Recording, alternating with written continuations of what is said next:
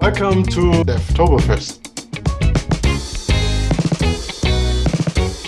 Hi everyone, um, welcome to the Devtoberfest uh, Cloud Native uh, series. And today we have uh, the SAP BTP Kyma Runtime Day 2 operation, uh, operation session one.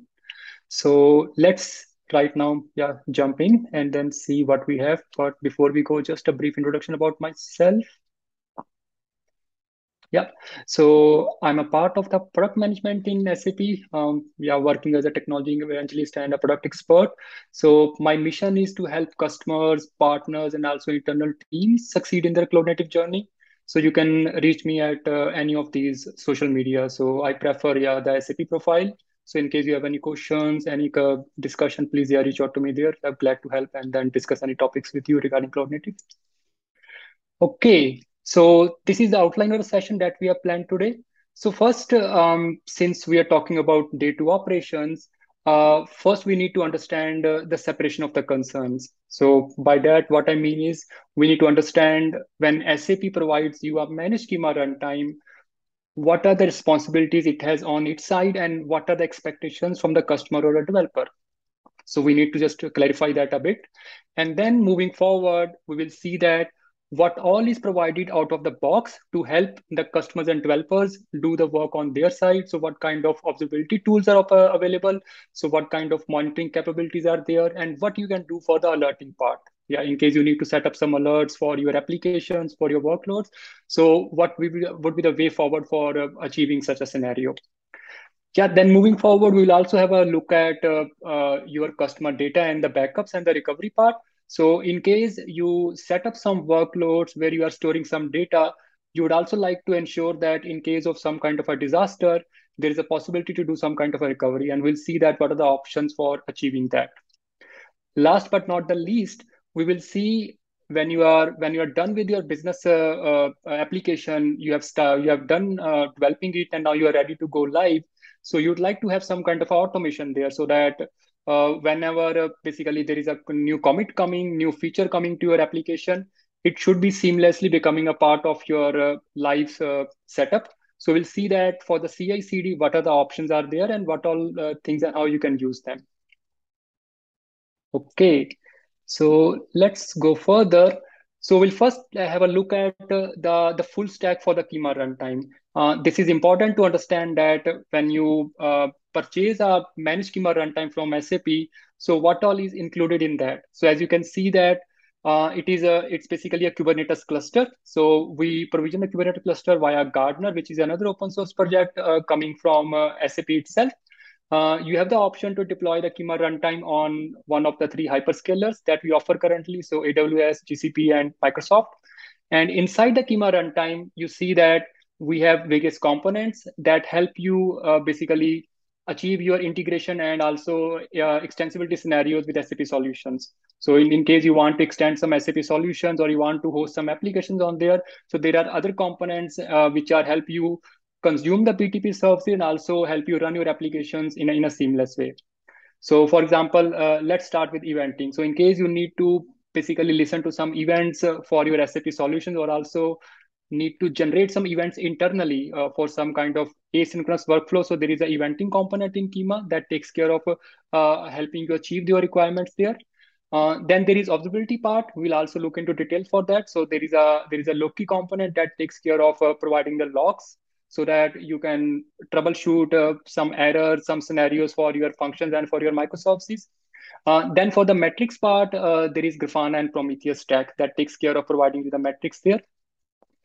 Uh, and Kyma itself comes with the Istio service mesh so that uh, a lot of your uh, so to call these uh, uh, use and read metrics, basically the HTTP metrics, the volume and uh, the, the, error rate and others, they are available to you by default. We will also see that in a while. But yeah, just to give an idea that there are very there are a lot of benefits of using the service mesh. So also uh, basically having the mutual TLS communication between your microservices that are deployed on the Kyma runtime. Uh, then there is a lightweight uh, uh component that helps you build functions. So in case uh, you basically have a uh, some kind of a very simple scenario or some some code that is not that big or not that complex, you can think of also using the functions. So they will take care of uh, creating a deployment and everything for you. So you just need to focus on writing a function for you. So basically you just focus on writing the code, uh, but you don't need to take care of uh, building a Docker image or uh, deploying a container and all the stuff. So that is taken care by the Kyma itself.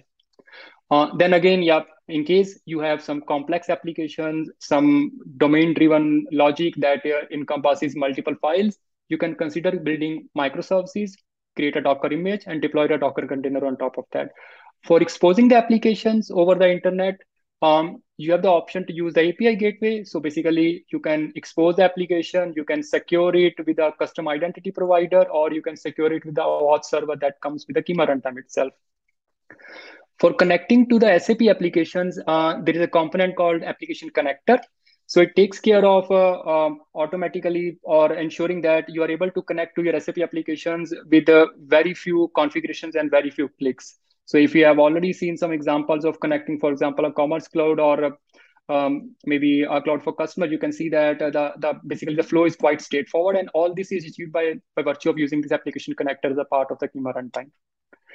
Uh, then for the security part, uh, since I already mentioned that uh, we use uh, the OpenID and also uh, there is a possibility to use the SAP IAS or XSUAA. So this all is coming uh, via the federation, the integration that we have with all these components. Regarding the service consumption, first and foremost, it is possible to consume the, the various BTP services that are consumable from the Kyma runtime via this uh, operator model. So there is a BTP operator that gets deployed as a part of the Kyma runtime. It ensures that uh, you can consume uh, services like destination service or uh, credential store or some other services directly from the Kyma runtime itself. So you not, not only consume the service, but you also manage the lifecycle of these services directly from the Kyma runtime. So from the Kyma itself, you can uh, create an instance of the service and also you can create the bindings and then uh, use the secrets with the, your functions and microservices. Similarly, uh, there is also a possibility to consume the services coming from the hyperscalers. For that, you need to bring your own subscription for the hyperscaler, but using the operators that are provided by these hyperscalers, you can create the instance of, for example, uh, some Microsoft service directly from your Kyma runtime. So in case you require to do that, that is also possible. And the flow is very straightforward. Uh, in case, yep, you can have a, there are some blogs out there regarding this. So in case you need to check that out, just have a look at some of those blogs. That will be uh, really useful. Okay, so let's start with uh, our uh, agenda topics. Uh, first part, the separation of concerns. So as we saw that what all is in the part of the Kyma uh, runtime. So it is a Kubernetes plus X and X is all those features that we just have a brief look there. So from the SAP side, it is a basically a responsibility of SAP to ensure that apart from the Kyma runtime itself, all those components are up and running. They are always live. So we have a 24/7 enterprise support. So whenever there is a problem in any of these components, uh, our SREs get notified, and then they take care of fixing the issues and ensuring that uh, your Kyma components and your Kyma runtime itself always stays in a healthy and uh, working state. Now, the expectations from the developers and the workloads uh, or the customers is that they take care of uh, ensuring that their workloads are always running. So whenever you deploy a function or a microservice, in case there is a there is a basically a logical error or a coding error, or in case there is a problem with the let's say the resource consumption. So this is something that you need to take care on your side. You need to ensure that uh, your application is uh, business wise, logic wise correct, and also it has enough resources so that it can run correctly. So if you uh, deploy a Java application and you provide it uh, too less CPU or too less memory, it can start throwing, uh, throwing out of memory error. In that case, you need to fix it and ensure that uh, the resources that are configured for it matches what is required for running this application in a successful way. Okay. So let's now look at uh, some of the components of observability that can help you ensuring that your applications and also uh, up and running and you are aware of the state of your Kyma cluster. Okay, so in the observability, we'll talk about uh, the monitoring first. Uh, so there are a lot of out-of-the-box dashboards that can help you uh, basically keep an eye on your Kyma cluster and also at the same time troubleshoot and fix or understand uh, various problems. Um, so for example, if in case you have questions like how many, how many, how much, uh, or how my services are performing. So what is the latency? What's the volume? What's the success rate? Are there any errors? um, uh, am I uh, uh, am I basically have, having my services too slow or which components are causing that problems. So for that, you can always refer to those dashboards. Uh, similarly, regarding the health, you can have a look at the resource usage. So in case you have deployed an application or a pod, and then you see that, uh, or you are interested in understanding how much memory is currently consumed, or how much is configured by you. So you can kind of always compare it and see that if what I have configured as a request or as a limit, if it is matching with the actual usage of my application or not. So all those things are very important. I'm just like uh, specifically mentioning here CPU throttling. So uh, that's kind of something that we have uh, seen as an experience uh, with certain scenarios. In case you configure a really low CPU request or a limit for your application, it could happen that uh, the Kubernetes will start throttling the CPU for your application in case it needs more threads or more CPU. The, the end result would be that your request will be served in a slow uh, or the latency will be quite high. And please ensure that if you see certain kind of these kind of problems that uh, your uh, your application is not getting CPU throttle. So if you look at the uh, one of the uh, the dashboards for the pod, so there is a separate section to show you uh, how why the CPU if the CPU throttled or not. Yeah, so you can always have a look at that and understand that if that is a root cause why my application is kind of uh, behaving in a slow fashion. Okay, so let's uh, jump actually into um, the dashboards. So I have also slides there, but I think it's better that we can have a look at them the dashboards live. So I'm going to just uh, go into my uh, browser. So for now, I am uh, basically exposing my uh, dashboards uh, locally. So I have uh, here, basically I did a port forward for my Grafana that is running in my Kyma cluster. And then I'm going to access it locally from my yeah, browser itself. So let's first have a look at some of the Kubernetes dashboards. So if I just type Kubernetes, I can see there is a whole lot of dashboards that are available to me. So they give you various set of information from different perspectives. So in case if you just check this out, uh, this Kubernetes cluster dashboard, so you can see how overall your cluster is performing. So in my case, uh, uh, I have a cluster where the CPU utilization is around 21%. Uh, but the requests are around 70%. So this means that all the components which I have uh, deployed on the Kyma runtime, along with the components coming from the Kyma itself, they are reserving this much of CPU. So there is a way in Kubernetes you can reserve the particular CPU. That is via this uh, re uh, request uh, specification. So you are basically declaring that for each application, I want this much of CPU. Then that total is around 70% of the total CPU that is available to my cluster. But if you see the limits are quite high, so limits uh, can be higher uh, because in the end, you are not expecting every application to go and uh, reach that particular limit.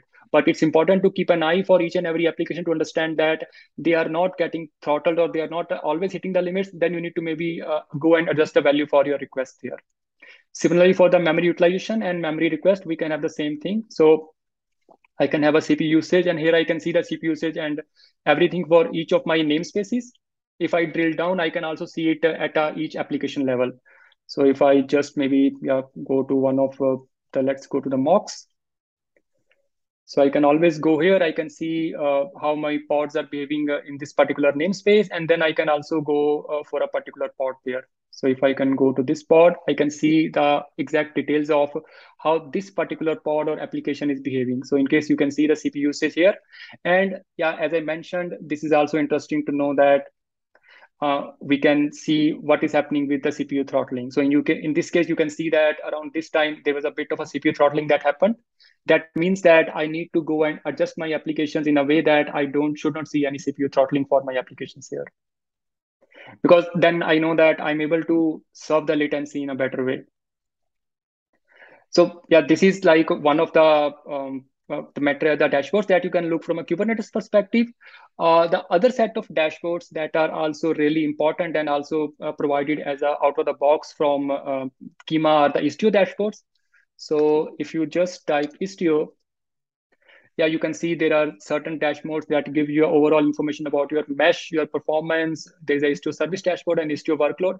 Um, my actually the one thing that I really uh, find very useful and uh, kind of helpful is the Istio service dashboard. It gives you the uh, the various basically uh, uh, numbers about your uh, service from HTTP perspective, how, how the request is behaving, what is the error rate, what's the success rate, what's the latency. So you can just simply select your service. In my case, I have a app router running here. So I'm just going to select that. And once I look at this, let me just extend the time to maybe the last 30 minutes. Let's see. I'm just going to focus on this part because this is where I kind of simulated some of the load here. So here you can see that uh, what is the request volume. Yeah, it's not showing this because it's in the past, but you will see some value when you have a continuous volume there. You can also see the, the success rate here. It's 100%. That means that my application is healthy. There are no functional or any other errors there. And I can also look at how my latency is there for this particular application. Yeah, so I can see the latency numbers are around 50 milliseconds uh, for the uh, the 99 percentile, which is yeah kind of acceptable. That's what I was kind of hoping for. So this dashboard gets uh, you, it provided for you out of the box. So you are not configuring anything for getting this information. You just are ensuring that your workload is configured with a sidecar and the sidecar or the istios proxy takes care of generating all the metrics for you. You are not even writing a single line of code for getting all the metrics for your application there. So that's kind of one of the I would say the positive side effects of uh, using a sidecar uh, as a part of the Kyma runtime or a, or service mesh in the, uh, or the Istio service mesh as a part of the Kyma runtime. Okay, so this is mostly about uh, the Istio dashboards, and I think uh, you should find that useful and quite helpful. The other dashboards that are also quite important are the ones related to the eventing.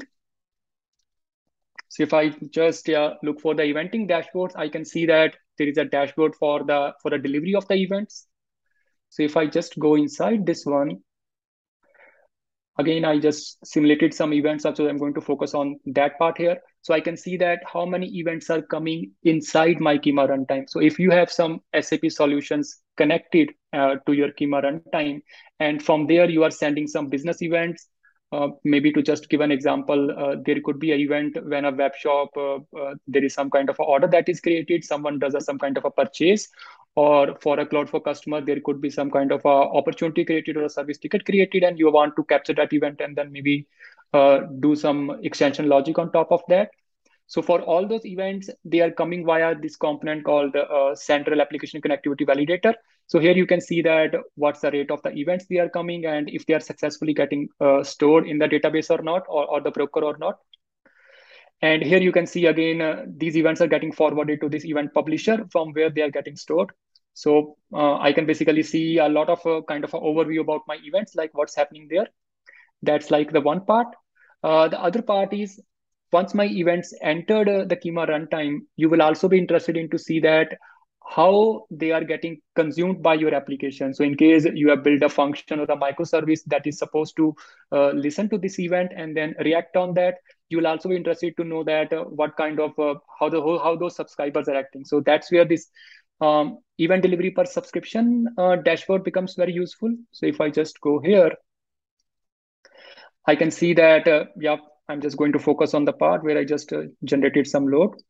So I can see that uh, what's the rate of the successful events. So there are no failures there. That means that all my events are getting successfully consumed. And after that, I can see the successful uh, uh, event delivery per subscription. So I can see that what's the rate of at which events are getting consumed by my various subscriptions here. Uh, that's quite useful. The other thing that kind of gives you overview is that for each event type, uh, what's the response code I'm getting from a particular subscription. So basically, I can see that for all these my subscriptions, I'm getting always 200. So and I can also see that how many events are getting sent here. Here just kind of a overview, but it's it's quite useful because we have seen sometime um, um, uh, there are issues where uh, there were complaints that um, hey my events are not coming or my events are missing so when you look at these dashboards, they can tell you a very nice true story, what is happening there. It could be the case that uh, your subscription is throwing some kind of a 500 error, and that's why your events are not getting consumed. So this kind of is already an indicator that maybe you need to go and fix your business logic, or maybe you configured your subscription wrongly. You configured it to an endpoint which does not exist. So then also you will see the errors, but then it's important to know that, yeah, there are some metrics and dashboards there that can help you understand what's and why it's behaving the way it's behaving currently.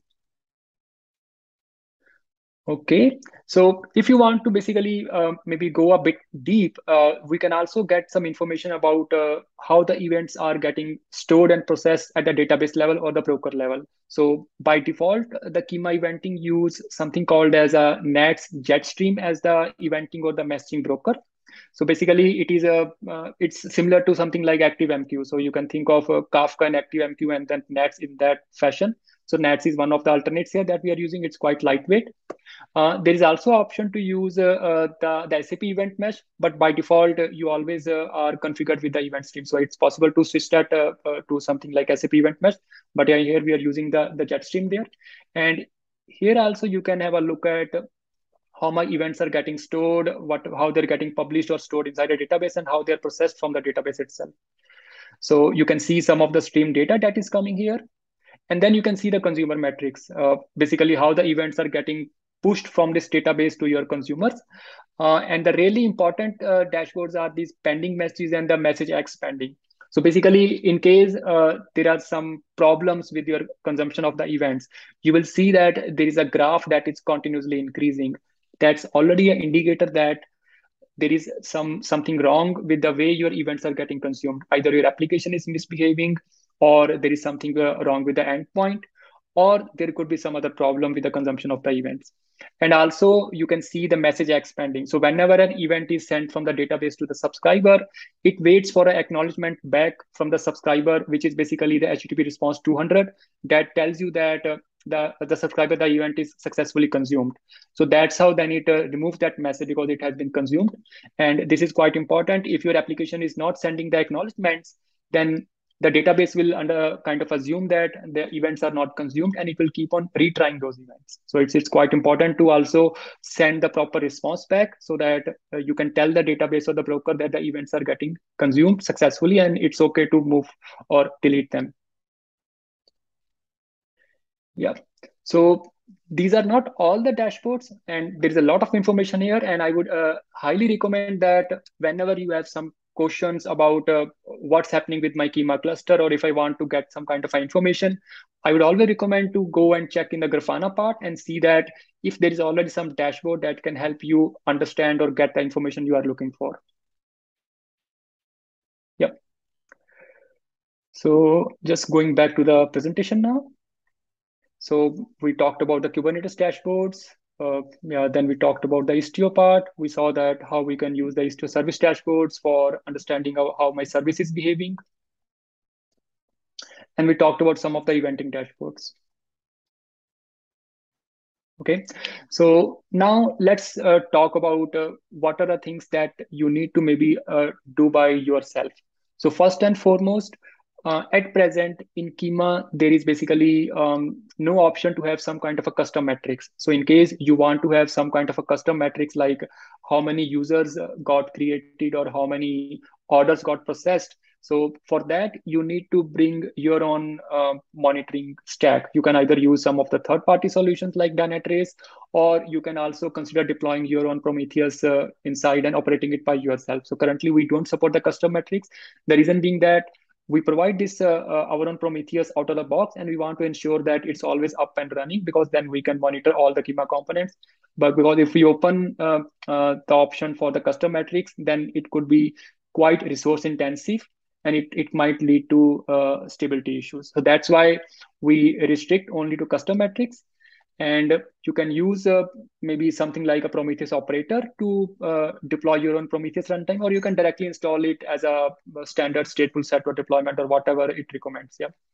Similarly, I think for the alerts, so again, for the alerting, you can consider using some kind of a third-party service. So for example, you can uh, deploy or integrate with Dynatrace and then uh, do the alerting from there, for example or you can uh, deploy your own alert manager and Prometheus together. So they can help you uh, send some alerts for your workloads. So for the Kyma services or Kyma components, uh, there are already alerts that are being sent and taken care of. But for your workloads, you need to maybe for at present deploy something by yourself. So there is a very nice uh, day two operations mission in the Discovery Center. I have put a link here. Uh, I think we also share that in the uh, in, in the YouTube chat. So you can always have a look at that. It provides you all the steps how you can deploy your own Prometheus, how you can uh, integrate with Dynatrace, or how you can, yeah, in, in the future, how you can always even integrate with the Alert Manager. Okay, so that was mostly about uh, the observability part, and uh, now we can talk a bit about uh, uh the the backup and the recovery part. So first and foremost, uh, we need to understand why we need to do a backup because we can have certain applications uh, that might have some kind of a storage. So it could be possible that you you have a scenario where you're writing uh, or storing some files or maybe running a lightweight Redis inside the Kyma cluster or any other scenario. So there could be multiple scenarios where you might be requiring some kind of uh, storage for your data. So all those uh, scenarios, that means that you might be using some kind of a stateful set or a deployment and then attaching a persistence volume claim. So behind the scenes, this persistent volume claim, uh, it kind of uh, configures a, a hyperscaler disk and then it stores the data there. So that is all fine. But there can be scenarios where uh, your data might get, I don't know, corrupted, or there can be disaster scenarios where we, uh, we need to recover that data for you. So in those kind of cases, um, basically you need to have some kind of a backup and recovery strategy. So there is a concept of a volume snapshots uh, inside uh, the Kyma runtime or in the Kubernetes in general. So you can use this uh, concept of volume snapshots to create the snapshots of uh, your uh, persistent volume claims at certain events. So you can maybe uh, start up a cron job that is creating the volume snapshots every hour or every uh, uh, three hours or whatever is a comfortable or suits your business needs. And then in case you need to recover it, you can take the latest snapshots and then you can recreate the persistent volume claim out of that. So there is a very nice sample uh, where we do this whole exercise where we create a volume snapshot. And then after that, we delete the original persistent volume claim and we delete the persistent volume so the data is gone. And then we recover uh, the data from the snapshot itself. So that's how uh, that's a recommended approach for your workloads or the data for uh, your workloads to be uh, recovered and then restored. Uh, just one thing to note, for the Kyma components and uh, for all the configurations, you do not need to worry about any kind of backup and recovery because that is already taken care by the Kyma runtime itself. You only need to take care of your workloads and the data corresponding to those workloads in case you are storing some data there. Okay, so we can talk about uh, the, the CI/CD part because yeah, that's something that's always very close to my heart, and then I always find it quite exciting because there are a lot of opportunities and a lot of interesting things happening in this space, and we will also look at in a while. So when we think about CI/CD, uh, the conventional CI/CD, in case you have used uh, tools like Jenkins or uh, uh Circle CI or maybe I don't know something similar, they always they are all these tools have this conventional approach where uh, whenever there is a commit, a pipeline gets triggered that will then takes care of uh, pushing the changes or deploying the changes on your runtime environment. It could be I don't know uh, some Kubernetes cluster or some other application running on a virtual machine. But the whole approach is something called as a push-based approach. So basically, you are pushing the configuration and the changes to your runtime. So this is what is also possible with the Kyma and Kubernetes. So in the in the conventional push-based approach, as I mentioned that yeah, you, you did a push to your Git repository and then the pipeline takes ensures that you are able to deploy it on your Kyma runtime or you are able to update your workloads running on the Kyma runtime itself. So for these uh, this kind of a uh, uh, possibility or scenario, there are like various uh, umpteen options available. I'm just naming a few. So you can use something like the SAP CI, CI/CD service itself that uh, works on this approach. Then you can also use GitHub Actions, or you can use Jenkins or any other third-party tool that is allowing you to publish your changes to a Kubernetes cluster or a Kyma runtime. So we can quickly have a look at one of or few of the examples here. So I'm going to start with the, the SAP CI/CD here. So I'm already, okay. I need to relog in, but yeah, that's fine. Yeah, so you can see that uh, in the SAP CI/CD service, I have certain jobs that are created. So I have a repository here that is pointing to my yeah, particular repo from where I should be uh, getting the changes. And then there are a few credentials that I'm using. So I'm using a, a Docker credentials to publish my Docker images uh, after building them. Then there is a Kubernetes or kubeconfig, which is basically used for uh, doing something like a kubectl apply or deploying a Helm chart in this case. And then there is a token uh, uh to basically pull my changes uh, from my GitHub repository. So whenever there are new changes in any of my repositories, uh, the first and foremost thing it does is it kind of builds a new Docker image so I have here all the configuration parameters for my Docker image here. So you can see that I have mentioned uh, uh, my Docker uh, container registry there, and then what's the name of my image. I can also uh, create a container image automatically. So that's something that uh, the SAP CI/CD service recently added, so that uh, in case you want to have different container image names or different tags based on different commits, so that's also something very much possible. So once my image is built and pushed, uh, the next part would be then to deploy it uh, as a release uh, on the Kyma runtime. So here I'm using uh, uh, the Helm. So I provided my Kubernetes credentials, and then I provided the path of my chart. And after that, yeah, I provide uh, the path of my values, and then it takes care of basically deploying it or updating my Helm chart inside the inside the Kyma cluster. So yeah, that's basically that's how it gets uh, uh, deployed there. And after that uh, whenever you do a new pull you can always uh, look at your changes and then see that uh, yeah it's uh, up to date or not. And then yeah you can have this automation here. Very similarly you can achieve the same thing with something like um, um, github actions. So i have here one github action that is deploying my changes to my prod namespace. So if we look at this action file here um, it's basically doing first a checkout here. That's like nothing different. And after that, it is uh, setting the Kubernetes context. So basically it is uh, uh, pointing my kubeconfig file so that uh, it can then do a Helm deployment. And after that, I'm just uh, doing a Helm chart here. And yeah, after that, it's just a matter of uh, running this Helm upgrade command and then telling it to basically deploy my application or my, my Helm chart and install it there. So I'm saying that do a Helm upgrade and this is my uh, path of the chart. And here I'm saying that if uh, the Helm chart doesn't exist, then install it first time. Yeah, so so nothing's uh, different, but a standard Helm command to continuously deploy my applications whenever uh, there is a particular change. Yeah. So we can also look at uh, this whole application in action. So it's uh, I think deployed in my CI/CD prod namespace. So all these resources uh, like API rules or even the workloads, all my functions, uh, all my deployments here in this case, uh, they are coming from this uh, GitHub action. Yeah. So that's how basically I'm doing all the automation. So whenever I kind of uh, update it or improve some some functionality in this whole application, and then do a git push, then the GitHub Actions or even the SAP CI/CD service will automatically get triggered, and then it will apply or, or deploy my changes back into the Kyma runtime. Yeah, so that's basically the, the classical push approach. The only thing uh, uh, you need to take care of is that download your uh, uh kube config from a service account that does not expire, and then uh, upload it uh, into your credentials or secrets in your GitHub Actions or any other pipeline because then that kube config will be used during the runtime by the pipeline to uh, do a kubectl apply or a helm upgrade or helm install.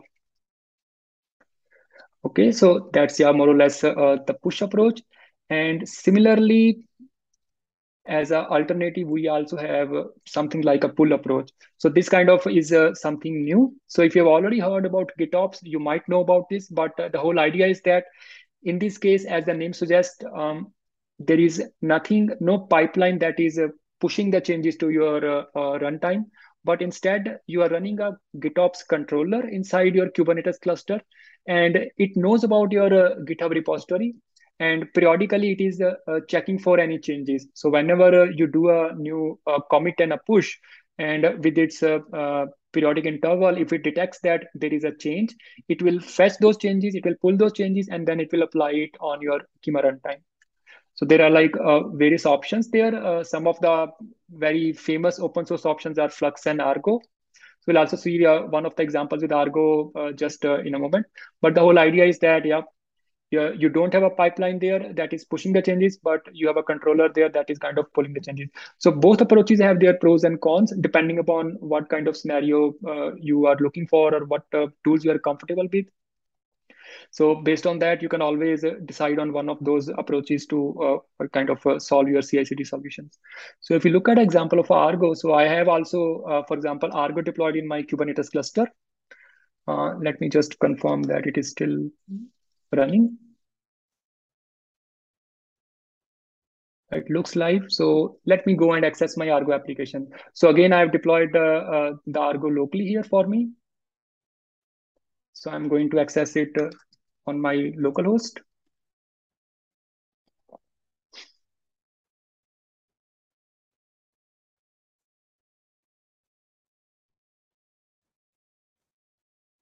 Yeah. So let's first uh, yeah, go into the application itself.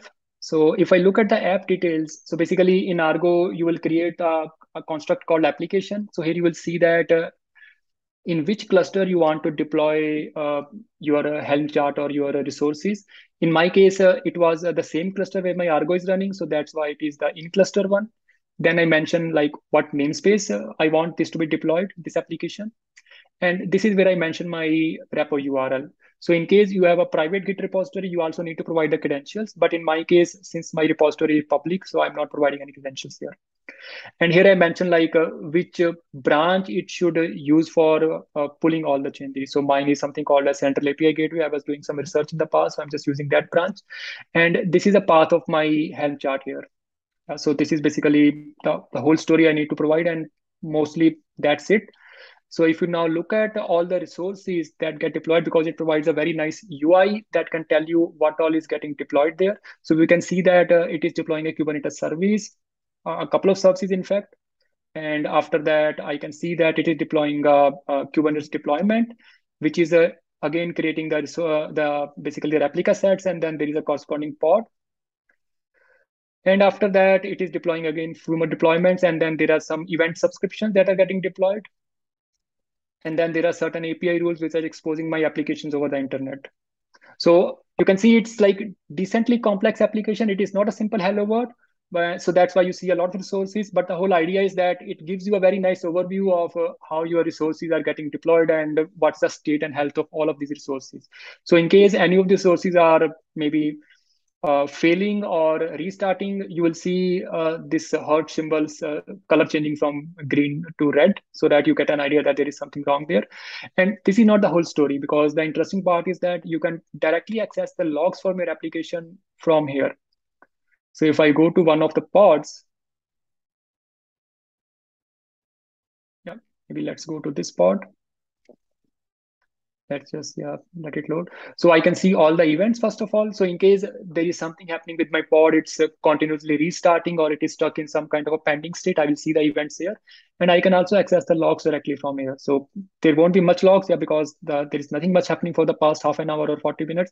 But yeah the whole idea is that uh, i'm able to access all the details about that uh, what's happening for my uh, application there yeah, there are some for the Redis and there is nothing for the Istio proxy. So you can see uh, some of the details coming here.